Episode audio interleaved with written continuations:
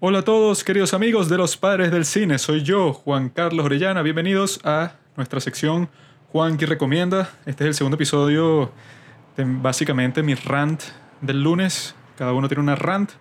Próximo lunes tendrán la de nuestro amiguito Robinson.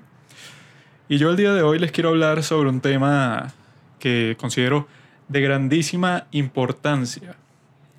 Estas secciones son para recomendar básicamente cualquier cuestión que nosotros, cada miembro de los padres del cine, piense que es bastante urgente que la gente entre en contacto ya sea con una idea, ya sea con una película, con un video de YouTube como ha hecho Robinson, con una canción, con un disco como ha hecho Pablo. Y es una sección eso para experimentar, no estamos como que dentro de ningún límite de tiempo, no es algo muy ortodoxo que digamos, es más para que cada uno se exprese semanalmente, lo cual bueno, es bueno en todos los contextos, pienso yo, la expresión de los sentimientos, las ideas, etc. ¿no? El día de hoy mi recomendación es una idea, un pensamiento, una consideración, la cual es por qué pensamos normalmente como sociedad que la salud mental es como un concepto ficticio y que no entra dentro de nuestro nuestro conjunto de conceptos que usamos para referirnos a la salud física, ¿no? Que es como que, ah, bueno, por ejemplo, una enfermedad de corazón, hipertensión, un problema así como que patológico, que puede ser bastante grave y puede causar la muerte, ¿no? Eso es como que lo que nosotros pensamos que tiene que ver con la salud en sí. Pero lo que respecta a la salud mental es más como que, ah, eso es un sentimiento, como que no importa, como si los sentimientos vinieran de algún lugar espiritual así, que no importa mucho, que no tiene como que mucha validez física. Y como no se puede hacer nada acerca de ello, entonces como que no interesa mucho en cuanto a la sociedad en sí. Pues, o sea, puede ser como que ah, es un problema de él que está triste ya. Como que depresión, ansiedad o cualquier cuestión, pero no se toma en serio en realidad como parte de eso, como que de la perspectiva médica de algo que debe ser tomado en cuenta seriamente, ¿no? Y cuando ya la sociedad estaba en ese pozo de mierda, ahora durante la pandemia, ¿verdad? Durante la cuarentena, todo el mundo, ajá, enciérrese en sus casas, los lockdowns, tienen que estar con distanciamiento social, porque todas las personas tienen este riesgo de contagiarse del COVID-19, que básicamente la gente se, le palpita el corazón muchísimo y muy rápido cuando dicen que no, el COVID es como una gripe cuando, bueno, si ves los síntomas y toda la cuestión, es como una gripe, la cual si tienes alguna patología crónica o un cierto nivel de edad avanzada, te puede causar unos problemas bastante graves. Pero si no es así, literalmente, es como una gripe, ¿no? Entonces, bajo esa excusa, todos los gobiernos en todo el mundo, básicamente, con algunas excepciones afortunadas, dijeron y que, ok, vamos a encerrar a todo el mundo en sus casas. Vamos a encerrarlo primero dijeron, por lo menos en los Estados Unidos, que bueno, es como que el país que marca tendencia, ¿no? Y que 15 days to slow the spread, ¿verdad? 15 días para ralentizar el, el contagio.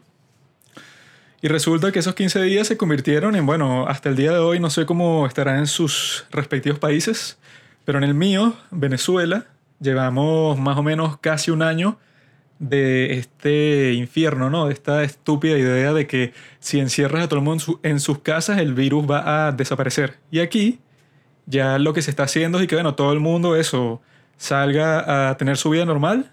Una semana sí, una semana no. Es un plan estúpido, pero bueno, es el plan que están haciendo aquí.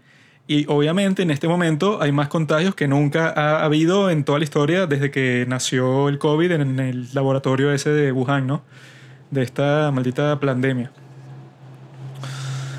Y a pesar de que hay más contados que nunca, ahora están diciendo que, bueno, salgan de sus casas porque hay como que reactivar la economía, lo cual, si lo vemos desde un punto de vista lógico, es lo más estúpido que se ha escuchado nunca, porque lo que eso significa es que la, la reacción inicial obviamente fue apresurada, fue exagerada, fue quizá una de las peores decisiones políticas que se han tomado en toda la historia de la humanidad. Porque es eso, tiene que ver con lo que estoy diciendo desde el principio. Que la gente considera como que, ah, bueno, ok, o sea, tu salud física, ¿verdad? Es una cosa. Tu salud mental es otra cosa. Por lo tanto, como en este caso estamos tratando de resguardar tu salud física, en realidad no interesa si tú te sientes de una manera u otra, porque eso en verdad no es relevante, porque al final vas a seguir vivo, ¿no? Vas a continuar tu existencia, que entre comillas es la meta.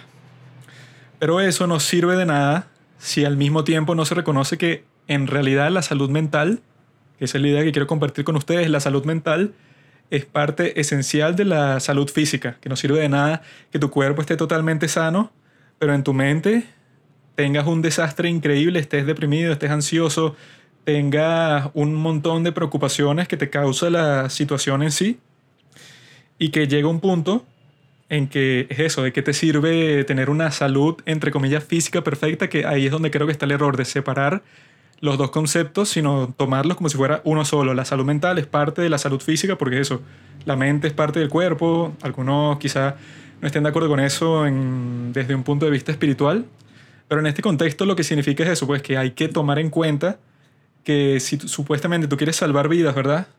Encerrar a todo el mundo, evitar que la gente haga la serie de actividades que normalmente las guarda de tener que enfrentarse con una enfermedad mental, por ejemplo, hacer ejercicio, reunirse con tus amigos, hacer un montón de cosas que son normales, pues ir al cine, salir a cualquier parte, tener experiencias e interacciones sociales normales, regulares, semanalmente, diariamente, etcétera, ¿no? Y que son cosas que está comprobado, pues que eso es lo que te mantiene alegre, es lo que te mantiene productivo, es lo que te mantiene vivo, básicamente. Pero ahora el concepto que tenemos enfrente es y que, bueno, con tal de que tú sobrevivas, no importa que en tu mente estés totalmente destruido, no importa que la gente que está sufriendo de una enfermedad mental, el número de personas en los Estados Unidos, que es en donde se hacen como que las encuestas más grandes, más significativas, ha aumentado 300% en comparación con el 2019. Si compara la gente que estaba que reportaba tener una enfermedad mental como depresión, ansiedad, cualquier trastorno de ese estilo, se triplicó 300% de aumento para el 2020, ¿no? Y que al mismo tiempo se ha triplicado el consumo de antidepresivos. Son las drogas, bueno, que se usan para tratar de manera física además de la psicoterapia y todas esas cuestiones que son como que más eso, dialécticas, pues más para conversar con la persona, pero es, eso, es como que la, la alternativa física que en realidad sí es perfecta, ¿no? Para resolver eso, como que el desbalance químico que tienes en tu cerebro, que es la causa de la depresión y la ansiedad, y las causas de eso también se encuentran como que en la realidad y tú puedes cambiar como que algunos hábitos y todo eso, pero eso es en tiempos normales. Ahora, cuando tú no puedes cambiar tu vida, sino que estás básicamente encerrado, estás encarcelado, entonces esos mismos antidepresivos no pueden cumplir su verdadera labor, su verdadera función, porque el punto en sí de los antidepresivos es que tus niveles de ansiedad irracional lleguen hasta un punto en que sea manejable para que tú puedas realizar tus actividades normales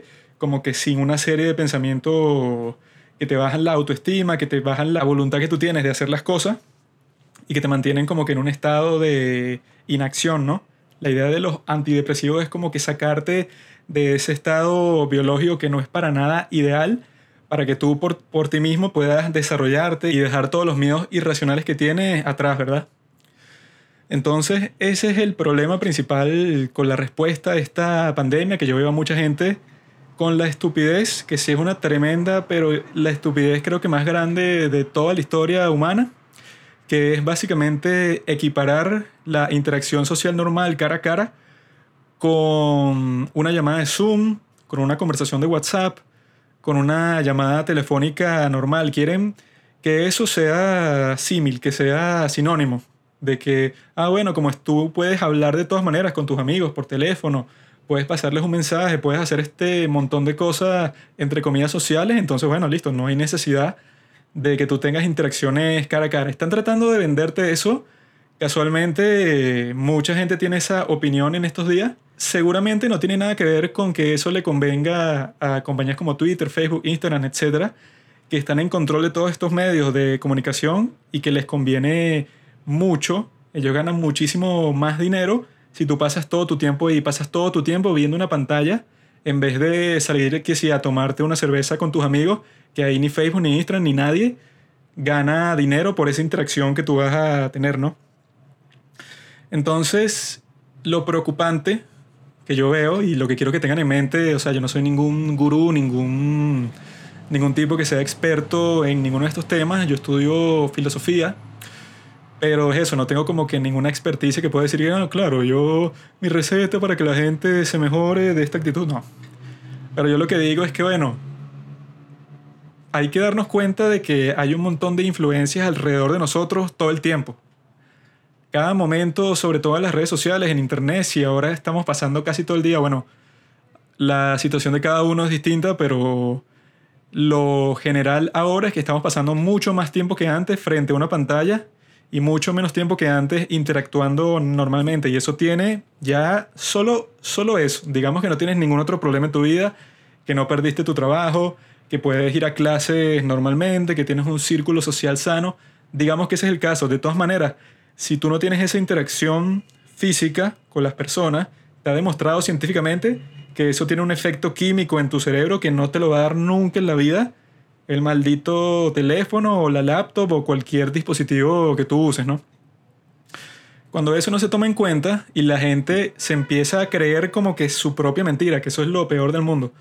Cuando tienes todas estas influencias, ¿verdad? Y en vez de como que revelarte frente a eso, dices que no, no, o sea, sí, yo, yo creo que en realidad sí está bien que ya no podamos salir para ninguna parte. Igual yo no, que eso es lo, otra estupidez que he estado escuchando mucho de mucha gente que comparte unas estupideces y que yo antes de la pandemia tampoco salía. Ay, todos los introvertidos eh, como que nos sentimos muy aliviados durante esta pandemia, que ya no nos tenemos que reunir con la gente, jaja, con puros chistes así. Cuando en realidad hay que, bueno, ese estilo de vida, tú puedes ser introvertido, puedes ser lo que te dé la gana, pero es un estilo de vida de mierda. O sea, si tú estás todo el día en tu casa, en la computadora, no hablas con nadie, eh, no sé, ponte que trabajes online incluso antes de la pandemia, muy bonito, pero es un estilo de vida de mierda. Y si ese estilo de vida se le comparte a todo el mundo, si está prohibido hacer ejercicio, si está prohibido hacer un montón de cuestiones que son normales, ¿verdad? ¿En qué nos vamos a convertir como sociedad? O sea, que cada uno que debería como que pensar críticamente si en realidad tiene sentido que todo el mundo se encierre para cuidar a los viejos de una gripe, ¿verdad? Que puede sonar, ay, no, no le importa a la gente, es un egoísta, una persona que dice esto, pero en realidad es la verdad. O sea, como dice el mejor periodista del mundo, Ben Shapiro, facts don't care about your feelings. Los hechos no les importan tus sentimientos. Si comparamos el nivel de mortalidad del COVID en personas de mayores de 70, 80 años con personas que tienen entre 20 y 50, por ejemplo, son unos porcentajes que es de 100 a 0%, básicamente en esos niveles de mortalidad, ¿no? Si ese es el caso, entonces respóndanme con sinceridad, ¿vale la pena que se sacrifique la salud mental de la generación entera y que se enseñe a un montón de gente eso? Pues que no, sí, la alternativa digital a todo lo que existe, o sea, ya no tienes que ir para la universidad, sigue pagando lo mismo, pero ya no tienes que ir, ¿para qué? O sea, todo desde tu casa y listo. Eso es lo que se le está enseñando a muchas personas eso es lo que está volviendo mierda la salud mental de muchísimas personas también.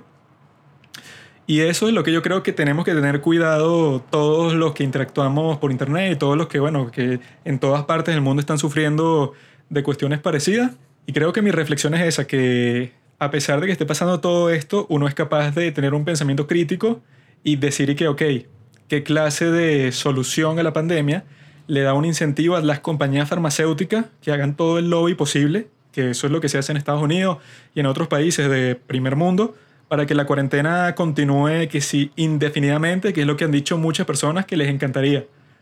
Los incentivos de que las empresas farmacéuticas dicen y que, ok, mis ganancias en cuanto a antidepresivos subieron 300%. Uno de cada tres americanos dice que está sufriendo de síntomas de depresión, ansiedad, etc., comparados con el 2019 que era 4 de cada 10, ¿verdad? O sea, un aumento gigante, un tercio de toda la población.